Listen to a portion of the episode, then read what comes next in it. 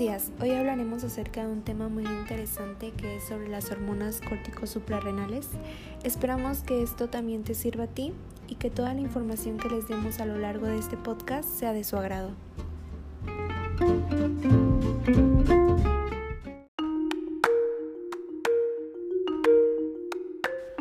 Iniciaremos con una pequeña introducción acerca de las glándulas suprarrenales cada una con un peso aproximado de 4 gramos, se hallan en los polos superiores de los riñones y están conformadas por dos porciones, que son la médula y la corteza.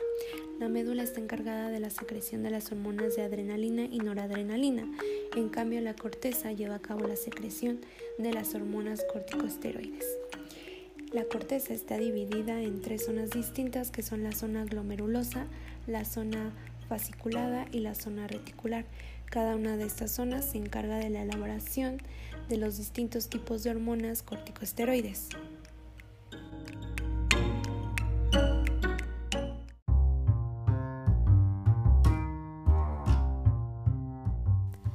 La corteza suprarrenal secreta dos principales tipos de hormonas, las mineralocorticoides y las glucocorticoides. También pueden producir pero en pequeñas cantidades hormonas sexuales, en particular de andrógenos. Estos solo dos esteroides son determinantes para la función endocrina normal en un cuerpo humano, que es la aldosterona, que es en el mineralocorticoide principal, y el cortisol, que es el glucocorticoide principal.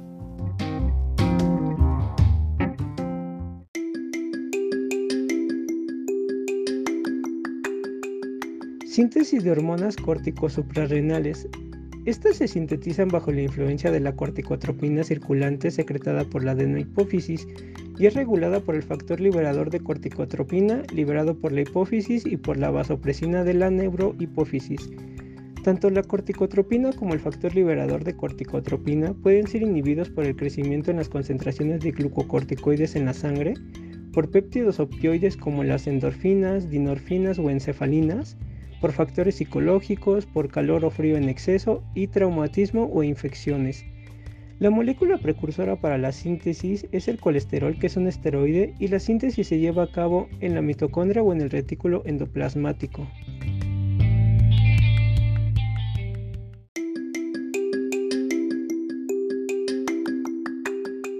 El colesterol se separa por acción enzimática de la desmolasa para producir pregnenolona y la velocidad de esta reacción es regulada por la corticotropina, dando tres productos de reacción de esta síntesis.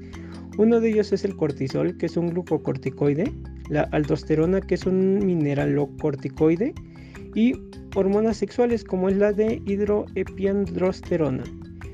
Algunas reacciones biosintéticas pueden ser inhibidas por fármacos y ayudan con el tratamiento de enfermedades como la de Cushing, o el carcinoma córtico suprarrenal y ejemplos de estos medicamentos son los siguientes.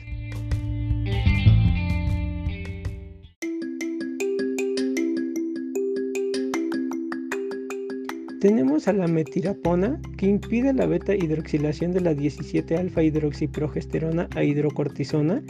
Tenemos el trilostano que bloquea la enzima 3 beta deshidrogenasa inhibiendo la síntesis de los tres productos glucocorticoides también tenemos a la aminoglutetimida, inhibe el paso inicial de la vía, el ketoconazol inhibe la síntesis de esteroides, el mitotano inhibe la síntesis de glucocorticoides por un mecanismo directo y por último tenemos a la carbenoxalona que inhibe la interconversión de hidrocortisona a cortisona.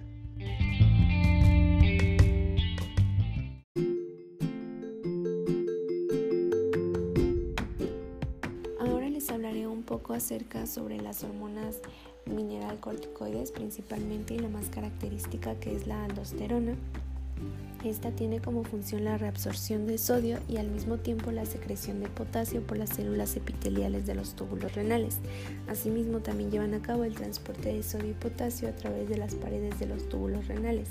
En caso de que exista un exceso de esta hormona, puede provocar un aumento en el volumen del líquido extracelular y un aumento en la presión arterial, así como también producir hipopotasemia. Esto se refiere a que existen niveles bajos de potasio en sangre y también puede provocar la debilidad muscular. En caso de que exista una deficiencia de esta hormona, puede producir lo que es una hiperpotasemia que quiere decir que existen niveles altos de potasio en la sangre, así como también una toxicidad cardíaca e incluso podía provocar la muerte.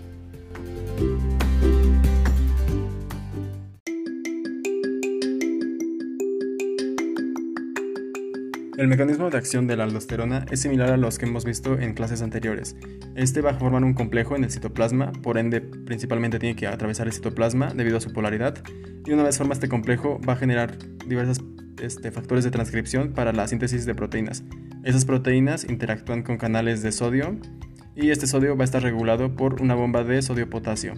Esas proteínas van a generar las funciones de la aldosterona y los medicamentos que se encargan de frenar este mecanismo de acción son la espironolactona y la amilorida.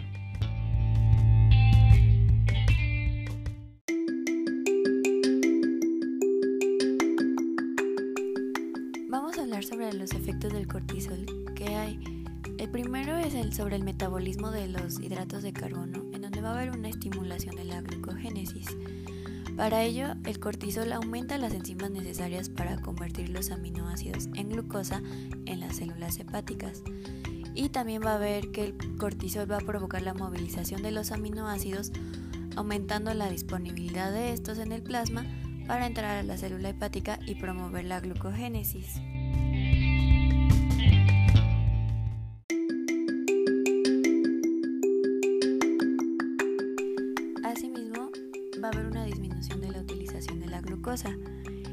Pues debido a los efectos del cortisol sobre el aumento del glucógeno y la reducción moderada de la utilización de glucosa, se ve elevada la glucemia.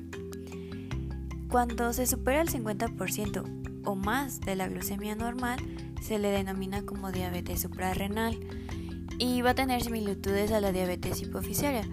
Sin embargo, en la diabetes suprarrenal, la insulina reduce moderadamente estos niveles en cambio en la hepática la reducción es muy superior y es muy mayor en la hipofisiaria.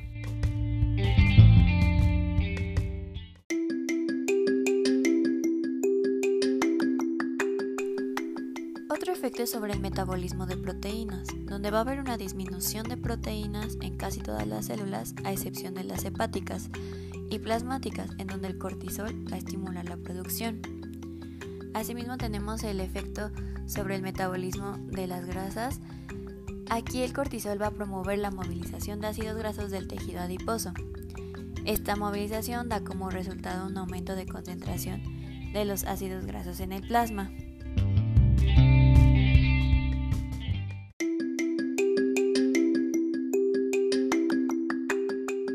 Mecanismo del cortisol se va a llevar a cabo en las glándulas suprarrenales, a diferencia de la aldosterona, que son en las células tubulares, y este mecanismo va a ser muy similar al anterior. Ya visto, solo que la diferencia es de que el stop de este mecanismo de acción eh, se lleva a cabo por el mismo mecanismo de acción. ¿A qué me refiero? Esta transcripción de proteínas va a generar a su vez elementos de respuesta de glucocorticoides que van a reprimir la transcripción genética esto se tarda entre 45 y 60 minutos, al igual que el de la aldosterona. Y bueno, esto a su vez genera este, glucocorticoides que van a promover la síntesis de otras, de otras proteínas que van a generar las diversas funciones que lleva a cabo el cortisol.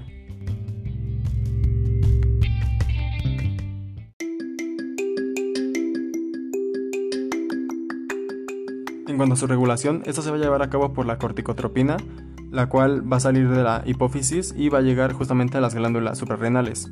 Este a su vez requiere del estímulo en el hipotálamo. Y algo a resaltar de la corticotropina es de que va a interactuar con andrógenos, las cuales son hormonas sexuales masculinas que corresponden a la testosterona.